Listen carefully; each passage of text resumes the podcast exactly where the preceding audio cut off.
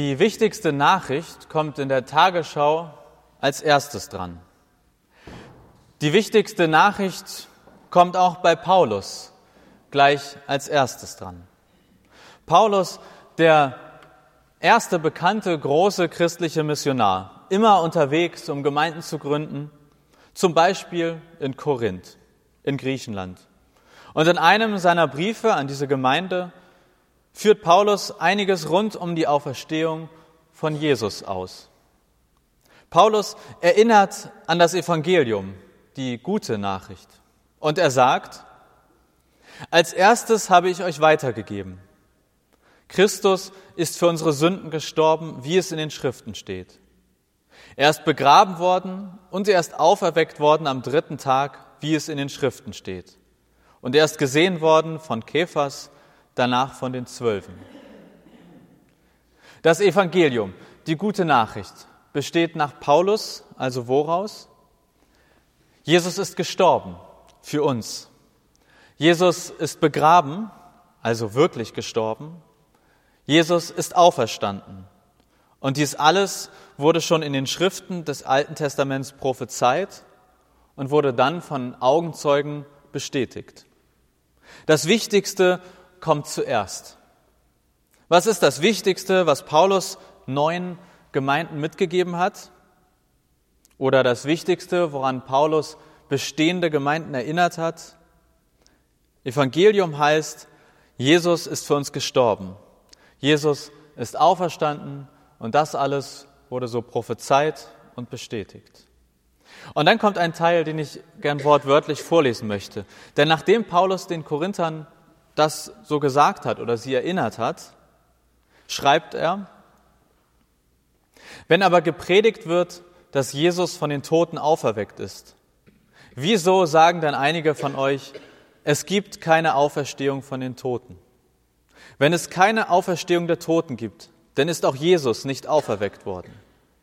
Wenn Jesus aber nicht auferweckt wurde, dann ist unsere Predigt vergeblich, dann ist auch euer Glaube vergeblich.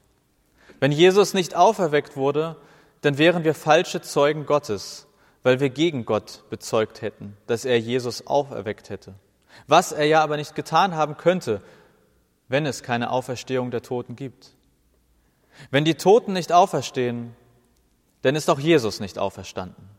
Wenn Jesus aber nicht auferstanden ist, dann ist auch euer Glaube nichtig und dann seid ihr alle noch in euren Sünden. Und ja, dann sind auch die, die bereits verstorben sind, verloren. Wenn wir allein in diesem Leben auf Jesus hoffen, dann sind wir die elendsten unter allen Menschen. Zitat Ende. Wenn Jesus nicht auferstanden ist, so sagt Paulus, dann ist all unsere Predigt vergeblich. Dann ist das, was ich hier tue, für die Katz oder vielleicht interessiert sich nicht mal mehr die dafür. Wenn Jesus nicht auferstanden ist, so sagt es Paulus, dann gibt es keine Vergebung der Sünden. Wenn Jesus nicht auferstanden ist, dann gibt es keine Überwindung des Todes. Wenn wir allein an einen Jesus glauben, der nicht auferstanden ist, dann sind wir, so sagt es Paulus, die elendsten unter allen Menschen. Ich finde, es ist immer schwierig zu sagen, was eigentlich am christlichen Glauben das Wichtigste ist. Ich meine, ohne Weihnachten gäbe es Jesus in dem Sinne nicht. Ohne Weihnachten könnte es keinen Karfreitag geben und ohne Karfreitag kein Ostersonntag. Und trotzdem macht Paulus ziemlich deutlich, dass eigentlich alles vor Ostersonntag nichts ohne Ostersonntag ist. Wenn Jesus nicht wirklich auferstanden ist, ist alles davor nichts. Und ja, ich sage bewusst wirklich auferstanden, weil es in der christlichen Theologie im Laufe der Zeit verschiedenste Ansätze gab, um das mit der Auferstehung zu klären oder zu erklären. Denn es gibt nun mal ein riesiges Problem mit der Auferstehung. Es ist absolut unglaublich. So wie mein Traum heute Morgen mit dem Zug von Hamburg nach New York ist vielleicht noch ein Beispiel, wo man lächelt und denkt, na ja, vielleicht baut man irgendwann aber so einen Zug mit Tunnel. Aber wenn ich euch erzählen würde, dass mein Opa gestorben ist und wir hätten ihn begraben und nach drei Tagen wäre er wieder auferstanden, die meisten Menschen, mich eingeschlossen, würden entweder versuchen, mich der Lüge zu überführen oder überlegen, wie mein Opa drei Tage überleben konnte im Grab. Ich würde nach einer Lösung suchen, die erklärt, wieso mein Opa noch lebt und nicht wieso er wieder lebt. Weil Auferstehung, das ist unglaublich. Fakt ist, mein Opa ist gestorben. Und nach allem, was wir wissen und erleben, bleibt es auch so, dass wer stirbt, tot bleibt. Wir kennen nicht so etwas wie Auferstehung. Und jeder, der das behauptet, der ist für uns erstmal unglaubwürdig. Damals vor 2000 Jahren war das nicht wirklich anders. Die Menschen zu Jesus Zeiten waren nicht alle irgendwie super naiv und haben alles geglaubt, was man ihnen erzählt hat. Die haben nicht in einer Welt gelebt, in der es per se glaubhafter war, dass Menschen vom Tod auferstehen. Als Jesus gestorben ist, sind seine Jünger davongelaufen. Für seine Jünger hatte sich die Sache erledigt. Keiner hat daran geglaubt, dass Jesus von den Toten aufersteht. Die ersten Geschichten über den auferstandenen Jesus sind voller Zweifel und nicht voller Jubelstürme. Er wurde nicht erwartet. Niemand dachte an eine großartige Comeback-Tour nach drei Tagen. Die Auferstehung von Jesus war für die Juden damals absolut unerwartet und gegen jede ihrer Vorstellungen. Ja, es gab im Judentum eine Hoffnung auf eine Auferstehung der Toten, aber diese, diese Hoffnung bezog sich auf einen fernen Punkt am Ende aller Zeiten. Und die Hoffnung beinhaltete, beinhaltete, dass dann alle gemeinsam einmal auferstehen werden. Also da war eine Hoffnung im Judentum, dass es am Ende aller Zeiten etwas gibt, wo alle gemeinsam wieder auferstehen, aber nicht nach drei Tagen, nicht in diesem Leben, nicht für uns so direkt erfahrbar und vor allem nicht exklusiv für einen einzigen. Und deshalb sind die Jünger auch immer betrübt in den biblischen Berichten, wenn Jesus sagt, dass er sterben wird, aber dass er wieder auferstehen wird. Die Jünger waren betrübt, weil das für sie kein Trost war. Sie haben nicht gedacht, ach, dann ist er ja nach kurzer Zeit wieder bei uns, sondern es war wie eine Vertröstung auf das Ende der Zeiten. Man könnte sagen, das war auch ein klassisches Kommunikationsproblem zwischen Sender und Empfänger. Jesus meint, dass er wirklich nach ein paar Tagen wieder aufersteht. Die Jünger hören nur innerhalb ihrer eigenen religiösen Vorstellung, dass Jesus eben am Ende aller Zeiten irgendwie auferstehen wird. Und deshalb haben die Menschen damals schon angefangen zu überlegen, der Satz klingt komisch, naja, Deshalb haben die auf jeden Fall damals schon überlegt, wieso Jesus noch lebt und nicht, wieso er wieder lebt. Manche haben ihn anfassen wollen. Manche mussten fühlen, ist er überhaupt ein Mensch? Ist es vielleicht ein Geist?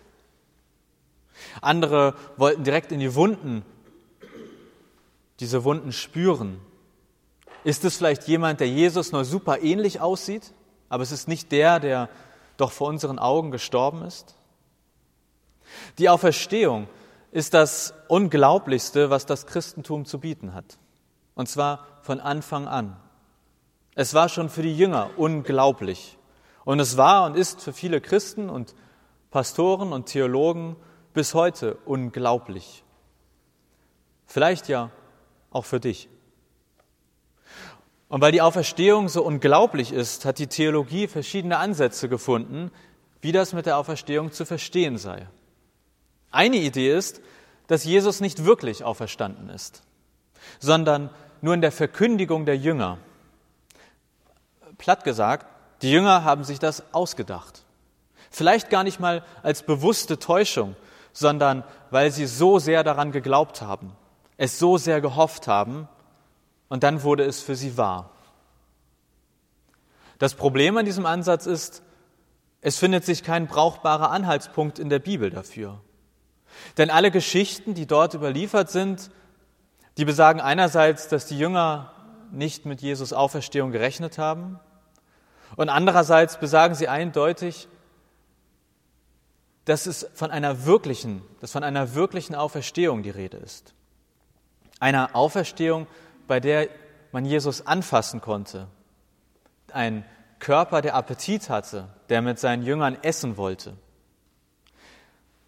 Ja, schon in der Bibel selbst findet sich indirekt die Idee, dass Jesus nicht wirklich auferstanden ist, sondern nur in den Gedanken der Jünger.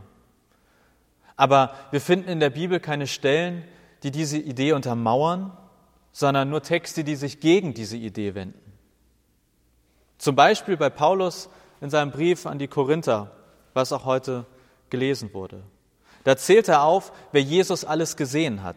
Petrus, die zwölf Apostel, dann mehr als 500 auf einmal, Jakobus, dann alle Apostel, ja, selbst Paulus selbst.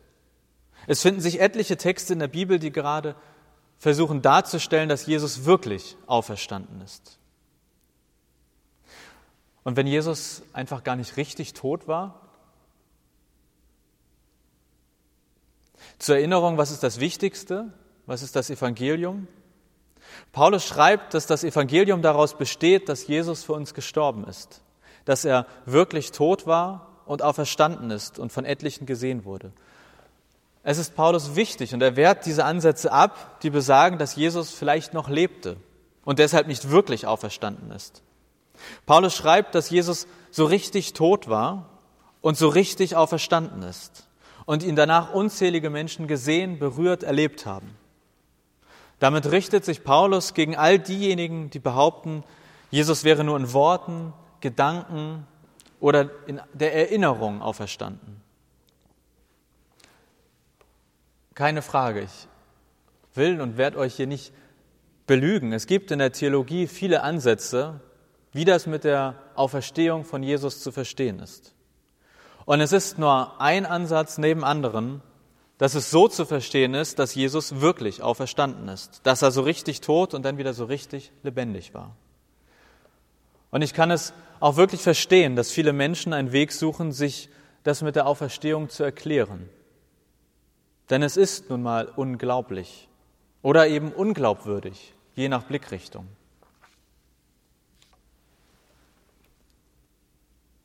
Zwei Dinge möchte ich trotzdem dazu sagen. Zum einen finde ich es manchmal schwer zu verstehen, wie man zwar an einen Gott, aber nicht an eine Auferstehung von Jesus glauben kann. Ich meine damit, die Vorstellung eines Gottes, die ist wahnsinnig unglaublich. Für viele Menschen unglaubwürdig und der Spiegel schreibt jedes Jahr in Ostern für immer mehr Menschen unglaubwürdig. Und in dem Sinne hat es sich mir aber noch nicht erschlossen, wieso es glaubwürdig ist, an einen Gott zu glauben, aber dann nicht mehr glaubwürdig ist, dass ein solcher Gott auch den Tod überwinden kann. Mir stellt sich unweigerlich die Frage, was das eigentlich für ein Gott bleibt, wenn ich bestimme, was diesem Gott möglich ist und was nicht. Kann dieser Gott nur das, was glaublich ist und alles Unglaubliche kann er nicht? Würde das nicht Gott selbst auch schon ausschließen? Das Zweite, was ich dazu sagen möchte, ist, dass ich kein Freund davon bin, die Bibel wortwörtlich zu lesen. Ich glaube, dass wir ihr damit großes Unrecht tun. Aber das heißt im Umkehrschluss ja nicht, dass ich mir jetzt selber quasi mache oder ausdenke, was in der Bibel steht und wie das zu verstehen ist. Wer die Bibel kritisch liest, der versucht zu verstehen, in welchem Kontext die Texte von damals geschrieben wurden, in welcher Kultur sie entstanden sind. Man versucht, den Sinn der Texte sich zu erschließen. Aber die Bibel kritisch zu lesen, bedeutet nicht, dass alles, was für meinen Verstand unglaublich ist, gestrichen werden muss. Denn dann muss ich bei Gott selbst eigentlich anfangen, und zwar ganz vorne in der Bibel. Warum ich gleichzeitig gegen ein wortwörtliches Verständnis der Bibel bin? Wer die Bibel wortwörtlich liest, der hat am Ende des Tages wahnsinnige Probleme, sobald die Bibel bildliche Sprache benutzt. Wenn Jesus sagt, dass er die Tür ist, meint er dann, dass er eine Tür ist? So eine Tür wie dort hinten?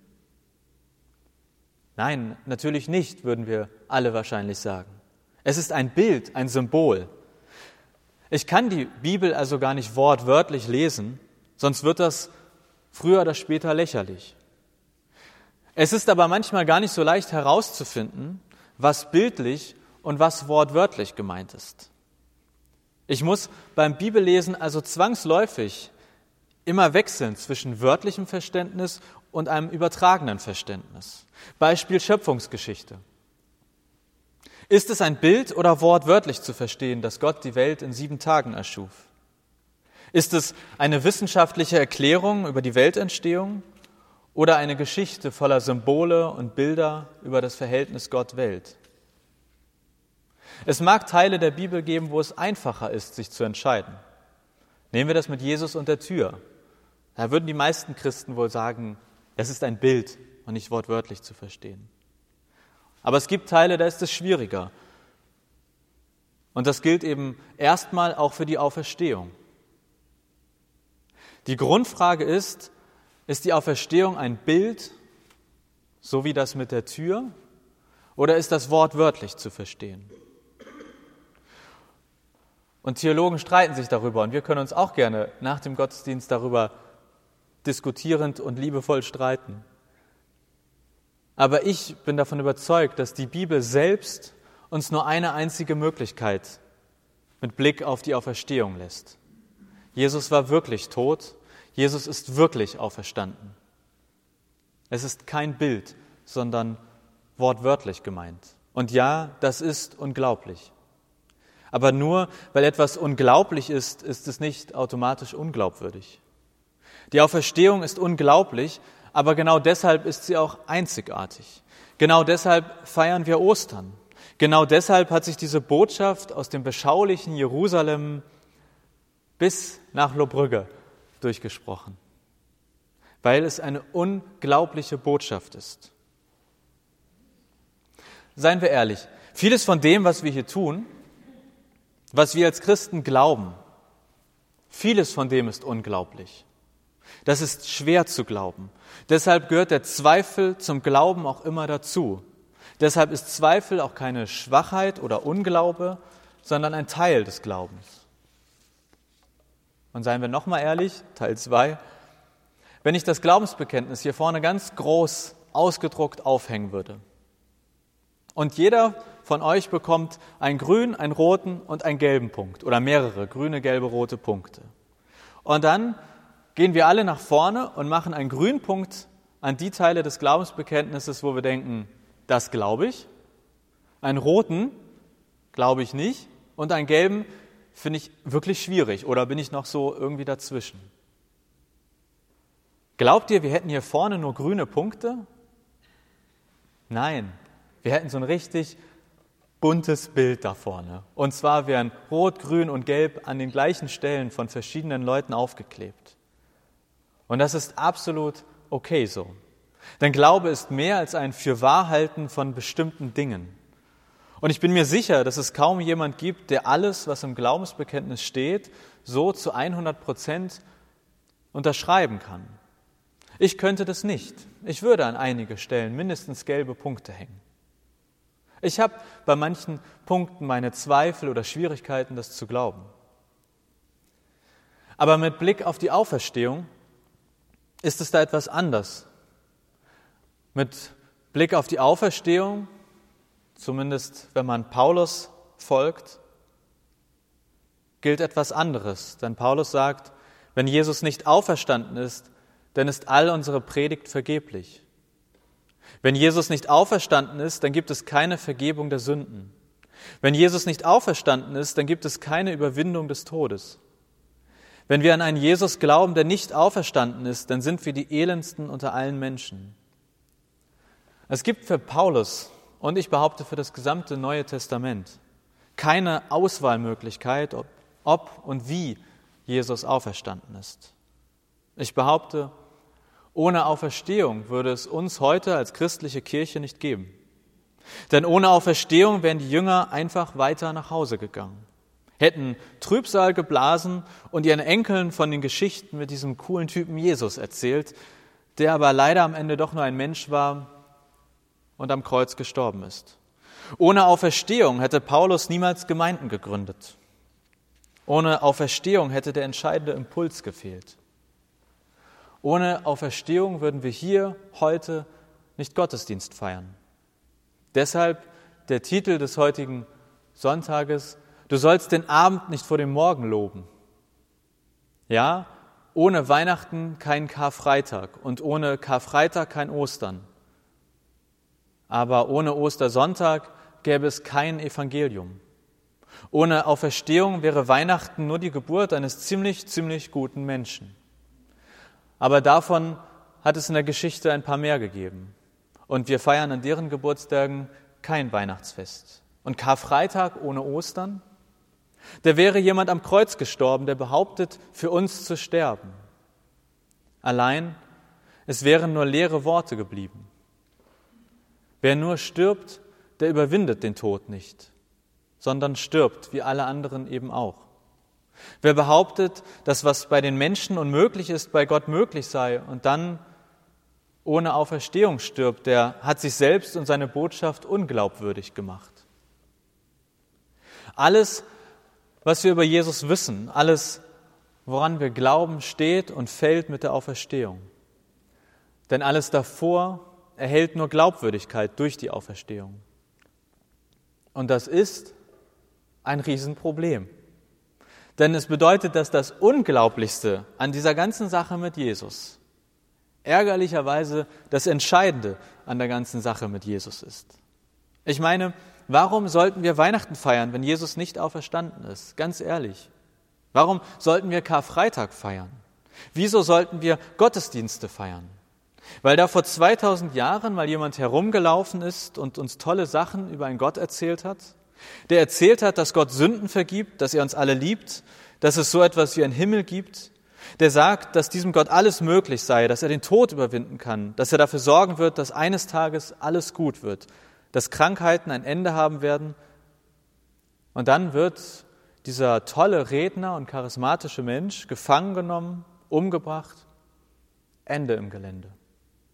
Und diesem Menschen sollen wir glauben.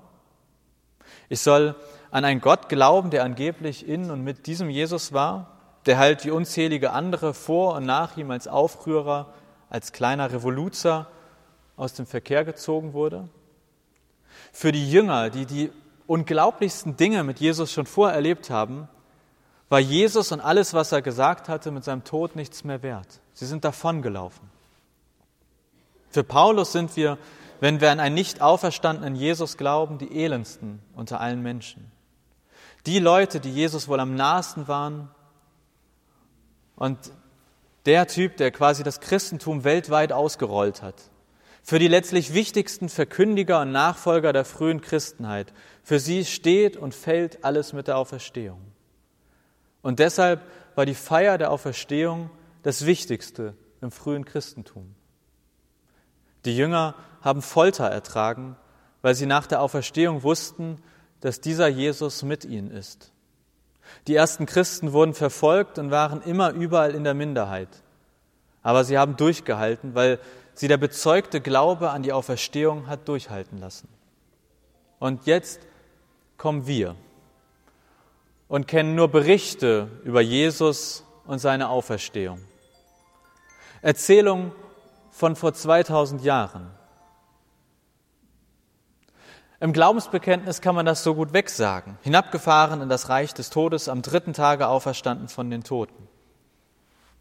Ich finde es im Vergleich relativ einfach, die Sache mit dem Kreuz zu glauben. Zumindest, dass Jesus gestorben ist. Aber Ostern heißt, das Kreuz ist nicht das Ende gewesen. Der Höhepunkt der ganzen Jesus-Story ist die Auferstehung. Das ist ein lebendiger Jesus zum Anfassen, ist das zu glauben?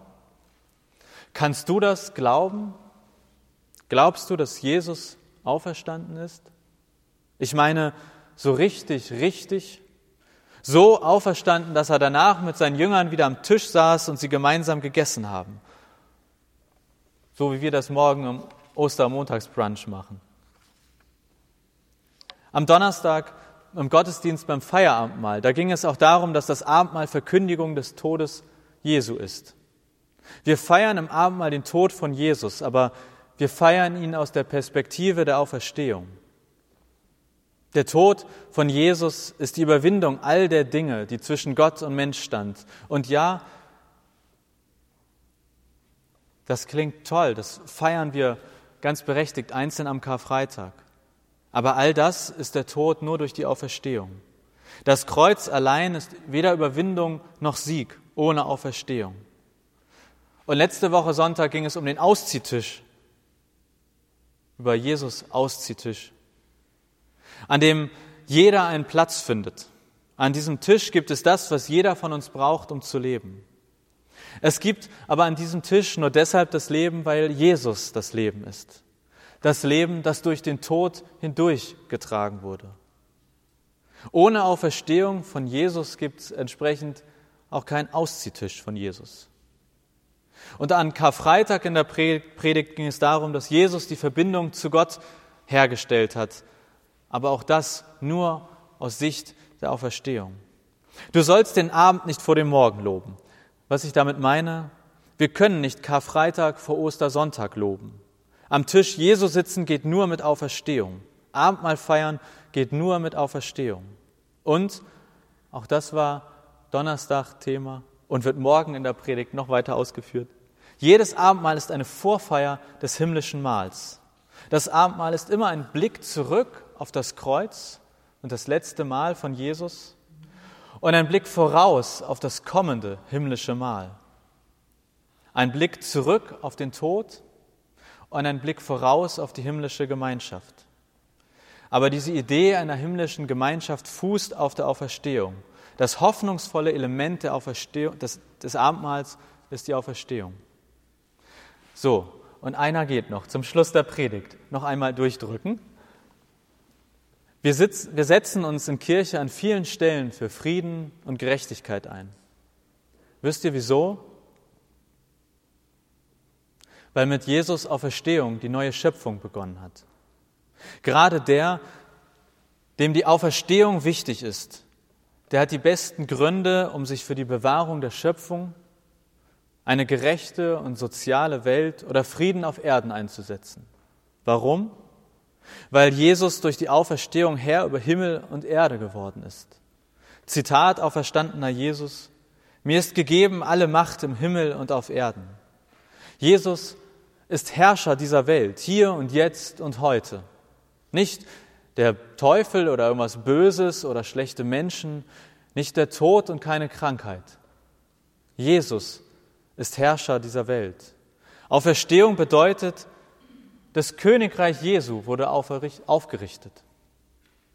Auferstehung ist nicht das Zeichen, dass wir alle in den Himmel kommen, sondern sie ist Erfüllung der alten biblischen Prophezeiung und Anfang der weltweiten Mission Gottes. Ostermontag ist der erste Tag der neuen Schöpfung. An die Auferstehung zu glauben, das bedeutet, an Gottes guten Willen für diese Welt zu glauben.